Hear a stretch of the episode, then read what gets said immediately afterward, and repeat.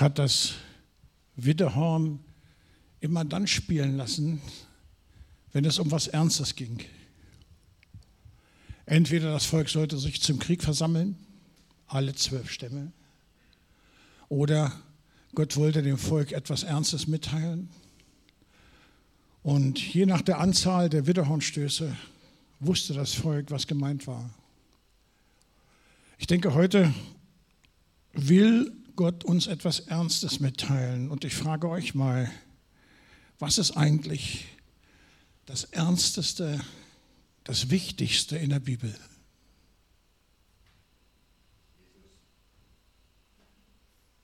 Ja.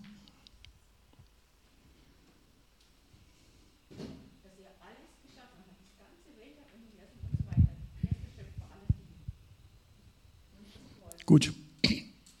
Vor einigen Wochen hatte ich ein Thema begonnen, was das Kreuz Jesu beinhaltet. Das Kreuz Jesu ist für mich das Wichtigste. Was das Kreuz Jesu alles beinhaltet und wir haben zwei Aspekte durchgesprochen, nämlich Erlösung und Sühne. Jesus hat sich selbst als Lösegeld hingegeben. Im Matthäus 20, Vers 18, Sigi, bist du mal so lieb, bitte? Der Sohn des Menschen ist nicht gekommen, um sich dienen zu lassen, sondern um zu dienen und sein Leben zu geben als Lösegeld für viele. Jesus kaufte uns von der Sünde los und das Lösegeld dafür war, was? Sein Blut. Und der zweite Aspekt des Kreuzes war Sühnopfer. Jesus hat sich selbst als Sühnopfer hingegeben. Er opferte sich selbst. Und zwar bereits vor Grundlegung der Welt dafür ausersehen. So steht es im 1. Petrus drin. Und beides passierte aus Liebe zu uns. Aber es sind nicht nur zwei Aspekte, es gibt noch mehr Aspekte und über die beiden anderen Aspekte möchte ich heute gerne reden. Heute also wieder so eine Art, ich sage mal, Lehrpredigt. Zuerst Rechtfertigung. Die beiden Aspekte sind Rechtfertigung und Versöhnung. Zuerst Rechtfertigung. Rechtfertigung bedeutet gerecht gesprochen. Ursprünglich ist das ein Fachwort aus der Juristensprache und bezieht sich auf das Gesetz. Wir müssen bedenken, das Kreuz hängt nur mit dem Gesetz zusammen, nicht mit Gnade. Und das äh, bedeutet, durch das Gesetz sind wir gerecht gesprochen. Es bedeutet nicht, wir sind gerecht gemacht. Gerecht gemacht sind wir dadurch, dass wir eine neue Schöpfung sind. Aber gerecht gesprochen bedeutet, das gerichtliche Urteil über uns lautet nicht schuldig. Wir stehen vor Gottes Gericht, aber aufgrund aller Beweise hat Gott das Urteil gesprochen, nicht schuldig. Das Gesetz sagt, der Schuldige muss seine Strafe erhalten. Also eigentlich hätte ich bestraft werden müssen. Denn ich bin ja schuldig, ich bin ja sündig, ich bin ja durch Sünde von Gott getrennt. Ich war also im Sinne des Gesetzes ungerecht. Aber wie heißt es so schön im 1. Petrus 3, Christus ist für die Ungerechten gestorben. Für alle Ungerechten. Also für alle Menschen. Er hat die Schuld aller Menschen auf sich genommen und sie auch bezahlt. Weil aber die Schuld bereits bezahlt ist, kann ich nicht noch einmal dafür bestraft werden, denn man kann ja nicht zweimal für dieselbe Sache bestraft werden. Der vor Gott Schuldige ist also alleine Jesus. Die Todesstrafe für Jesus ist aus Gottes Sicht gerecht.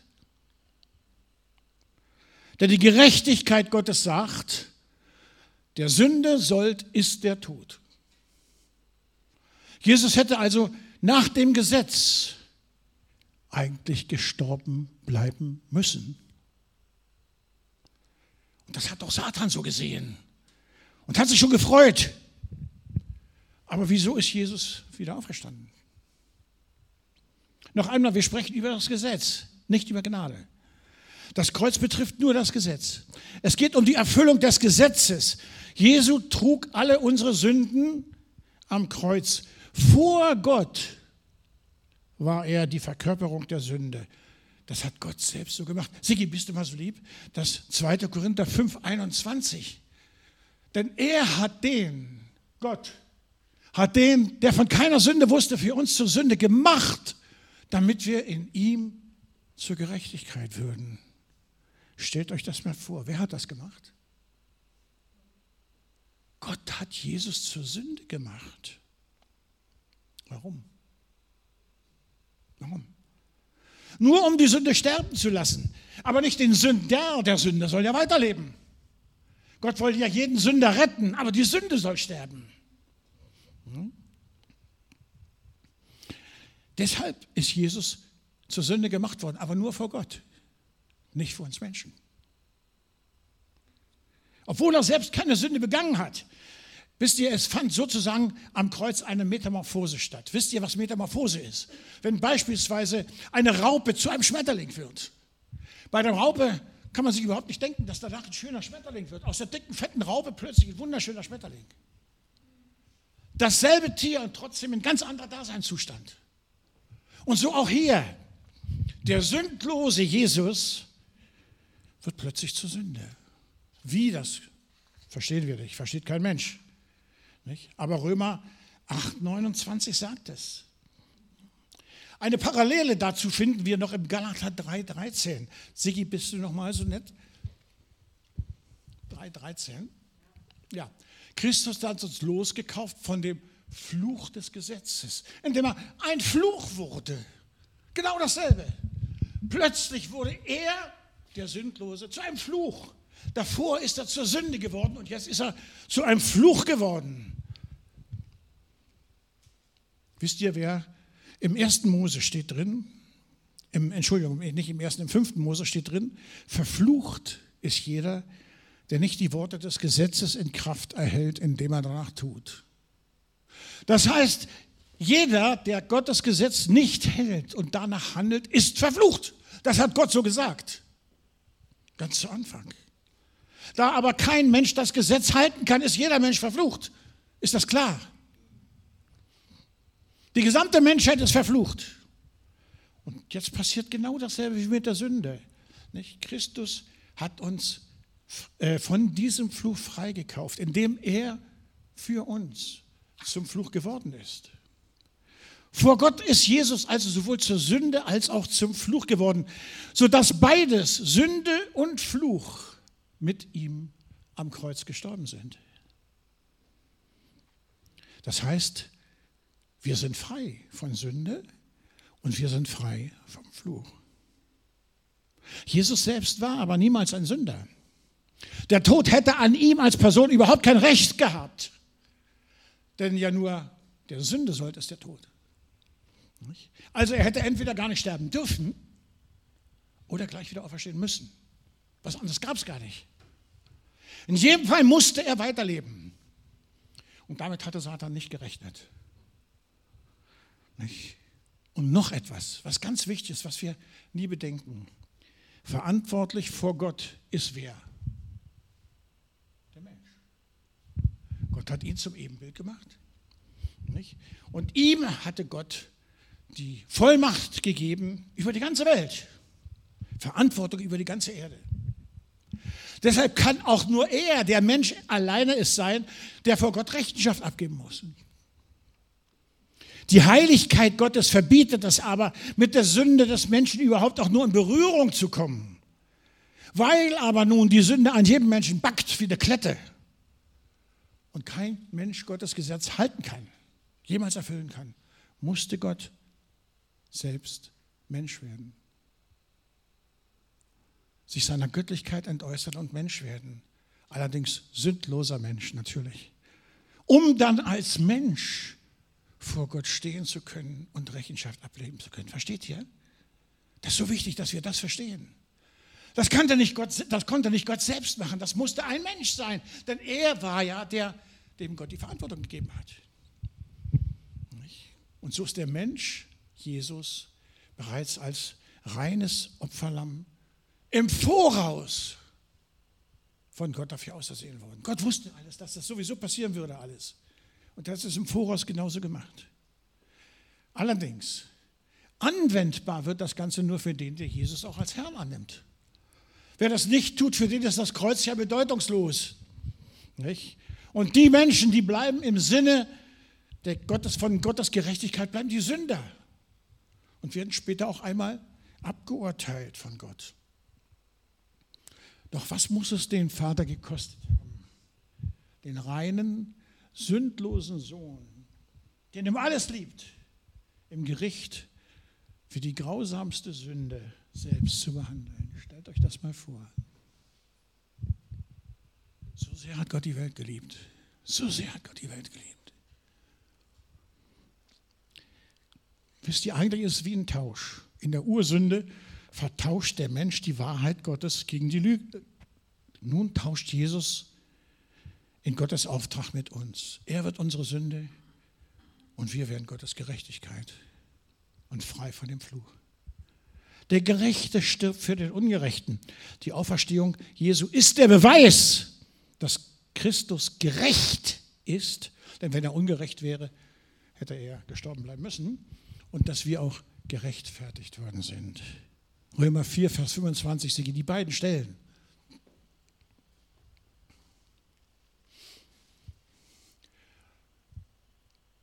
Ihn, der um unserer Übertretung willen dahingegeben und um unsere Rechtfertigung willen auferweckt worden ist. Denn gleich wie durch den Ungehorsam des einen Menschen, also Adam, die vielen zu Sündern, die ganze Menschheit zu Sündern gemacht worden ist, so werden auch durch den Gehorsam des einen, Jesus, die vielen zu Gerechten gemacht. Ist das verstanden worden? Wisst ihr, wenn wir das begreifen, dann passiert etwas Entscheidendes. Wenn wir begreifen, dass unsere Natur nicht mehr die Natur eines Sünders ist, sondern dass wir jetzt den Status eines Gerechten haben, dann ist das, wovor Satan am meisten Angst hat, eingetroffen. Dann sind wir nämlich in der Lage, als Ebenbild Gottes Dinge zu tun, die Jesus getan hat. Dann können wir mit Christus herrschen, auch über Satan weil Satan seinen Schuldbrief nicht, äh, uns gegenüber nicht mehr vor Gott hinhalten kann und kann sagen, nicht, Gott, wir sind Gesetzesbrecher gewesen und so weiter. Nein, das geht nicht mehr. Jesus hat den Preis bezahlt. Das Urteil ist an Jesus schon vollstreckt worden. Der Schuldbrief ist gelöscht. Dazu gibt es eine schöne Geschichte aus England. Entschuldigung. Immer wenn ich hier so rumbrülle, dann versagt mir meine Stimme. Es gibt eine schöne Geschichte aus England. Da gab es einmal vor hunderten vor Jahren ein Gesetz, dass jeder, der Schulden hat und die nicht zurückzahlen kann, ins Gefängnis muss. Und zwar je höher die Schulden, umso länger im Gefängnis. Und da war nun einer, der hatte ganz viele Schulden. So hohe, dass er sie in seinem Leben niemals hätte zurückzahlen können. Es hätte seine Familie ruiniert, sein Leben, seine Arbeit. Es wäre einfach nicht gegangen. Das ist ganz lieb von dir. Dankeschön.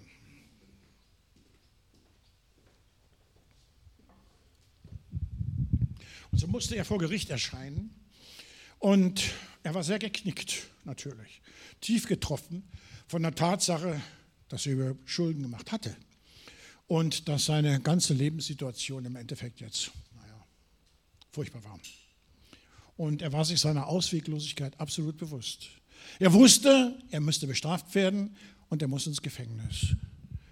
Der Richter saß ihm gegenüber und ihr wisst das wahrscheinlich, in England haben die Richter alle Perücken. Man sah also nicht, wer sich hinter dieser Perücke verbarg. Auch dieser Richter hatte eine Perücke. Und der Mann tat ihm unendlich leid.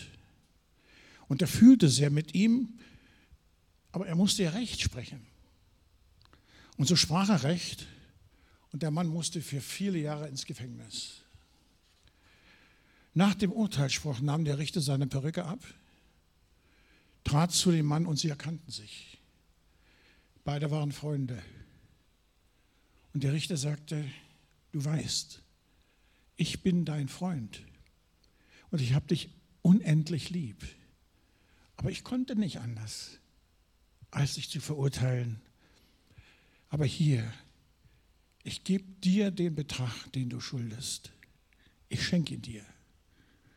sodass du die Strafe nicht antreten musst und nicht ins Gefängnis musst und vor dem Gesetz wieder total schuldlos bist. Eine schöne Geschichte. Lass uns mal ein paar Bibelstellen nennen, die so in etwa besagen, was der Tod Jesu am Kreuz für uns alles bedeutet. Wenn wir das im Glauben annehmen. Ne? Wir sind erlöst aus der Hand des Feindes. Wir sind das Licht der Welt. Wir haben vorhin so etwas an die Tafel gesagt beim Singen. Wir sind das Licht der Welt. Nicht wir sollen das sein oder vielleicht werden oder vielleicht wirst du mal irgendwann das Licht. Nein, du bist es jetzt. Wir sind das Licht der Welt. Wir haben Autorität über den Feind. Wir sind bevollmächtigt. Wir sind gerecht gemacht. Wir sind versöhnt mit Gott. Wir sind selig Kind Gottes. Hunderte von Stellen in der Bibel, die sagen, was wir sind. In dieser neuen Schöpfung. Durch den Tod Jesu am Kreuz. All das sind wir, das sollen wir nicht erst werden. Auch du, Erika, du bist das. Du musst das nicht erst werden, du sollst das gar nicht werden, du bist es. Durch Jesu bist du es schon. Natürlich müssen wir da hineinwachsen. Das ist etwas wie ein Same, der in uns hineingelegt worden ist. Nicht, wir sind nicht gleich voll handlungs- und geschäftsfähig. Nein, wir sind ja geistlich Babykinder. Wir müssen da hineinwachsen in diese Vollmacht. Aber wir werden das tun. Wie aber kann es sein, dass wir immer wieder von dem Teufel angeklagt werden? Wenn wir sündigen, haben wir ja eigentlich drei Probleme. Das erste ist mit Gott. Aber der hat mich ja schon gerecht gesprochen. Das zweite ist mit meinem Gewissen. Wenn ich sündige, habe ich ein schlechtes Gewissen. Mein Gewissen ist mein Sinn für die Gerechtigkeit, für das, was richtig und falsch ist. Allerdings, wie Hebräer 9 sagt, auch mein Gewissen ist gereinigt durch das Blut Jesu Christi. Doch wie geht das? Wie kann mein Gewissen wieder sauber werden? Was meint ihr? Ganz einfach. Indem ich Jesus Christus um Vergebung bitte und umkehre christliche Schlagwort dafür heißt Buße, indem ich Buße tue, umkehre von meinem falschen Weg und wieder den richtigen Weg gehe. Dann bin ich wieder im Einklang mit dem Heiligen Geist. Dann ist mein Gewissen wieder sauber. Wisst ihr, mein Gewissen versteht nicht Gnade. Das ist wichtig, dass ihr das merken. Mein Gewissen versteht nur Gesetz. Deswegen bin ich ja vor Gott auch gerecht gesprochen und nicht gnädig behandelt worden. Und diese Rechtsprechung müsste mein Gewissen eigentlich beruhigen. Denn wenn wir unsere Schuld vor Gott bekennen, dann ist er treu und gerecht und vergibt uns. Nicht lieb und gnädig, treu und gerecht. Versteht ihr, das ist wichtig, dass wir das verstehen. Seine Vergebung und seine Reinigung ist im Einklang mit seiner Gerechtigkeit. Gott ist gerecht und er sagt, wenn du zu mir kommst, nicht dann vergebe ich dir. Dann ist nichts mehr zwischen uns.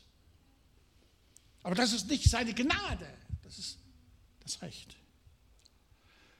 Das, was Jesus am Kreuz getan hat, erfüllt das Gesetz, sodass mein Gewissen sauber sein kann.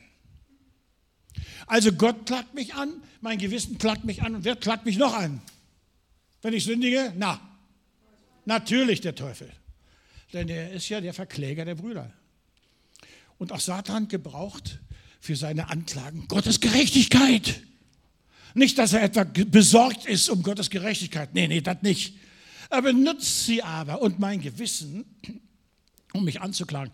So in etwa wie der Staatsanwalt, nicht, der mich Tag und Nacht anklagt. Also, was kann ich tun? Muss jede Tür schließen in mir. Jede Tür schließen, wo ich Kompromisse mache, wo ich offen bin für Satan. Nicht?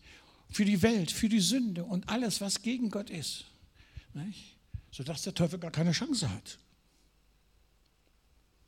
Das war der dritte Aspekt des Kreuzes, unsere Rechtfertigung. Und jetzt komme ich noch zum letzten Aspekt und das ist die Versöhnung. Das Wort Versöhnung stammt aus dem Militär und das ist benutzt worden, um die absolute Übergabe eines Verlierers an den Sieger zu beschreiben. Es bedeutet völlige Hingabe. Es bedeutet, dass zwei Feinde durch Kapitulation des einen wieder zu Freunden werden. Eine Kapitulation ohne Hingabe ist keine Versöhnung. Als Ungläubige waren wir Feinde von Gott. Unsere Kapitulation, unsere Buße, Jesu Tod am Kreuz, alles das bewirkt bei Gott Versöhnung. Versöhnung heißt also, ich kapituliere. Ich rebelliere nicht mehr gegen Gott. Ich übergebe mein Leben dem Sieger. Und der Sieger ist Jesus. Also, Jesus ist mein Herr. Das aber heißt nicht, Jesus ist ein Gentleman, Jesus toleriert alles. Nein. Jesus ist nicht Sklave meines Willens, sondern er ist der souveräne Herrscher, der gute Diktator. Er ist der souveräne König, aber er ist gut von Herzen. Er ist unser neues Zentrum. Wir bestimmen nicht mehr, er bestimmt. Wenn du versöhnt bist mit Gott, dann ist das Alte vorbei. Der alte Weg ist nicht mehr dein jetziger Weg. Das alte Leben ist nicht mehr dein jetziges Leben. Dann ist das alte Zentrum auch nicht mehr dein Zentrum. Das alte Zentrum war mein Ego. Ich, ich, ich. Ich meiner, mich, mir. Herr, segne alle vier. Hm? Dann lebst du nicht mehr für dich selbst. Dann akzeptierst du, dass du mit Jesus gekreuzigt bist. Mit Jesus gekreuzigt bist. Und dass du auf der anderen Seite, auf der anderen Seite Gottes stehst. Meine Frau und ich, wir haben unser Leben übergeben bei einer Tagung des Marburger Kreises. Ich weiß nicht, ob ihr wisst, was das ist. Das ist so eine überkonfessionelle Organisation. Deren Tagungen sind ganz einfach. Sie erzählen, so ist die Welt und so ist das Leben mit Gott. Mitten im Tisch ist ein Strich. Entweder du bist links oder rechts. Auf dem Strich geht nicht. Auf dem Strich gehen vielleicht, aber gut, das meine ich hier nicht. nicht? Aber auf dem Strich sein ist nicht. Nicht entweder links oder rechts. Entweder Gott oder die Welt. Nicht? Wir haben ein neues Zentrum. Und das ist Jesus. Und das ist unsere neue Entscheidungsinstanz. Jesus sagt, man kann nicht zwei Herren dienen. Er sagt nicht, man darf nicht zwei Herren dienen. Er hat gesagt, man kann das gar nicht. Ich kann das nicht. Entweder ich diene dem einen oder ich diene dem anderen. Martin Luther sagte so schön, unser Leben ist wie ein Ackergaul. Entweder werde ich vom Teufel geritten oder von Gott. Geritten werde ich immer. Jesus nachfolgen bedeutet also Jesus nachfolgen. Nicht Jesus so ein bisschen nachfolgen, mal ein bisschen stille Zeit, eigentlich mehr ich auf dem Thron, so nicht. Wenn wir aber mit Gott versöhnt sind, dann erleben wir nicht nur Versöhnung mit Gott, sondern wir erleben auch Versöhnung mit uns selbst. Wisst ihr, in der Sünde, da war ich getrennt von Gott. Jetzt, wenn ich mit ihm versöhnt bin, hat das Auswirkungen für mich selbst. Ich komme besser zurecht mit mir selbst. Im Lichte Gottes erkenne ich, wie Gott mich sieht. Gott lehrt mich, eins zu sein mit mir, nicht immer zu zweifeln, einfach zu akzeptieren, wer ich bin. Zu akzeptieren, dass ich ein wollte sagen Negerkind, ich weiß gar nicht, wie ich sagen soll, aber dass ich ein kleines Kind aus einem Kral geboren bin und nicht als ein, äh, das Kind eines Weißen aus, aus Amerika. Ich so, muss das akzeptieren. Und mit Gottes Liebe kann ich das akzeptieren. Normalerweise möchte doch jeder anders sein. Nicht? Niemand ist mit sich selbst total zufrieden. Oder wer ist das? Also ich mit mir nicht. Aber jeder möchte auch die Braut sein oder der Bräutigam bei jeder Hochzeit und irgendwie im Mittelpunkt stehen. Das ist Selbstliebe, Egozentriertheit. Aber wenn ich mit Gott versöhnt bin und weil Gott mir sagt, wie wertvoll ich in seinen Augen bin, dann fallen all die Neidgefühle und die ständigen, ja, wie soll ich sagen, Vergleichsgedanken doch eigentlich von mir ab. Müssten sie jedenfalls. Und ich kann durchaus zufrieden sein mit mir selbst. Weil Gott mich so sieht, wie ich wirklich bin. Gottes Versöhnung wirkt sich aber auch auf meine Beziehung mit anderen Menschen aus. Ich kann nicht mit Gott gehen und Streit haben mit anderen Menschen. Das geht nicht.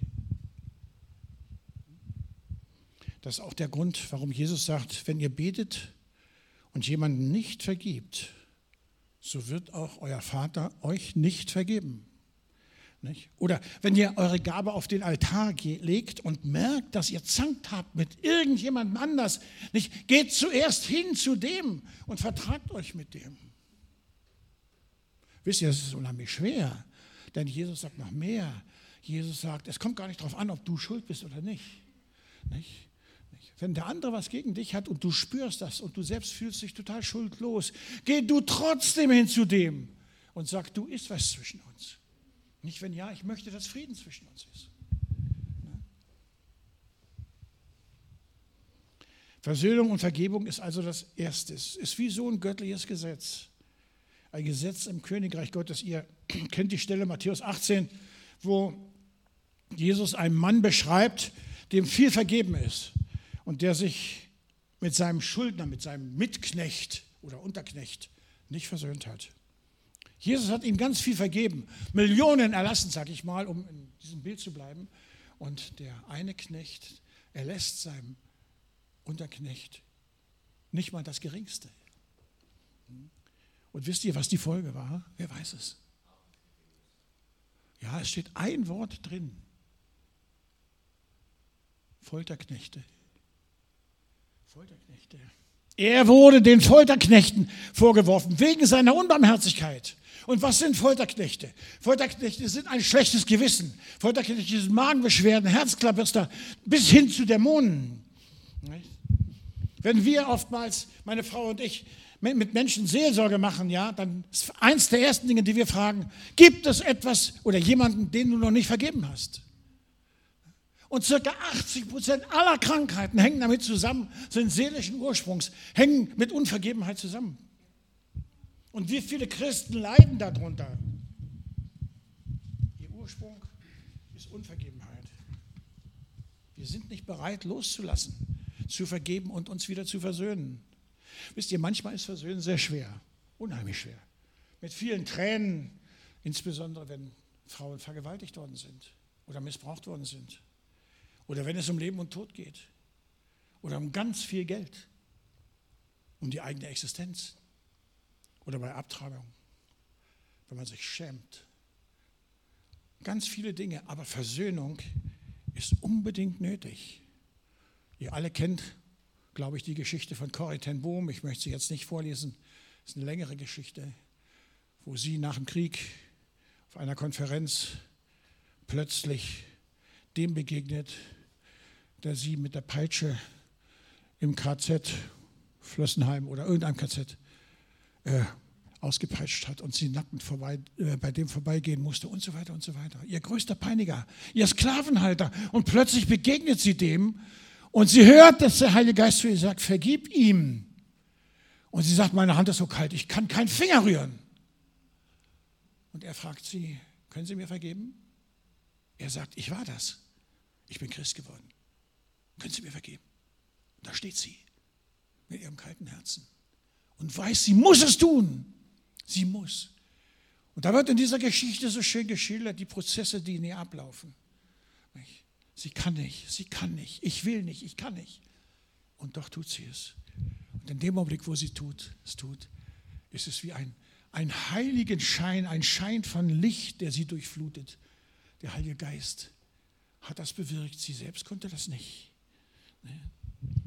Wisst ihr, wenn ich nicht vergebe, dann bedeutet das, dass so eine Mauer zwischen mir und Gott.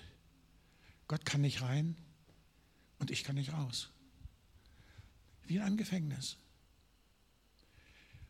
Im Leben werden wir oft mit Menschen Probleme haben und das schwächt uns selbst, wenn wir Dinge nachtragen. Ich trage nach. Ach, Mann, die Last ist so schwer. Ne? Ich trage nach. Oder wenn wir Lasten auf andere Schulter legen. Deshalb, wer vergibt und wer sich versöhnt, der tut sich selbst am besten was. Gott will nicht, dass wir in Unvergebenheit leben. Deshalb hat er sich daran gebunden, nur zu vergeben, wenn wir vergeben haben. Denk mal an das Vaterunser. Vergib uns unsere Schuld. Wie auch wir vergeben unseren Schuldigern. So, das war das, der letzte Aspekt des Kreuzes. Versöhnung und was das Wort Versöhnung bedeutet. Mit Gott, mit uns und mit der Welt. Wir haben jetzt vier Aspekte besprochen. Und alle handeln von der Gerechtigkeit Gottes. Nochmal, nicht von Gnade, sondern von Gericht. Ich möchte jetzt gerne abschließen mit einer kleinen Geschichte, die mich immer total bewegt und die zusammengefasst das Kreuz Jesu beschreibt. Von dem englischen Staatsmann Oliver Cromwell, der hat so um 1600 gelebt in dem Dreh, äh, wird Folgendes berichtet. Er hatte einen Mann wegen Staatsverbrechens zum Tode verurteilt und angeordnet, wenn um 6 Uhr abends die Glocke vom Dom ertönt, soll das Haupt des Verurteilten fallen. Viele Neugierige hatten sich eingefunden auf dem Domplatz, um Zeuge der Hinrichtung zu werden. Man erwartete das Glockenzeichen, doch das blieb aus. Eine Abordnung wurde zum Glöckner geschickt, der aber zog wie immer kräftig an dem Seil. Als dann einige nach oben stiegen, um auf dem Glockengerüst nachzusehen, bot sich ihnen ein furchtbarer Anblick. Jetzt muss ich weinen. Eine Frau hing am Klöppel der Glocke und wurde hin und her geschleudert. Man hielt die Glocke an und die Frau brach ohnmächtig zusammen.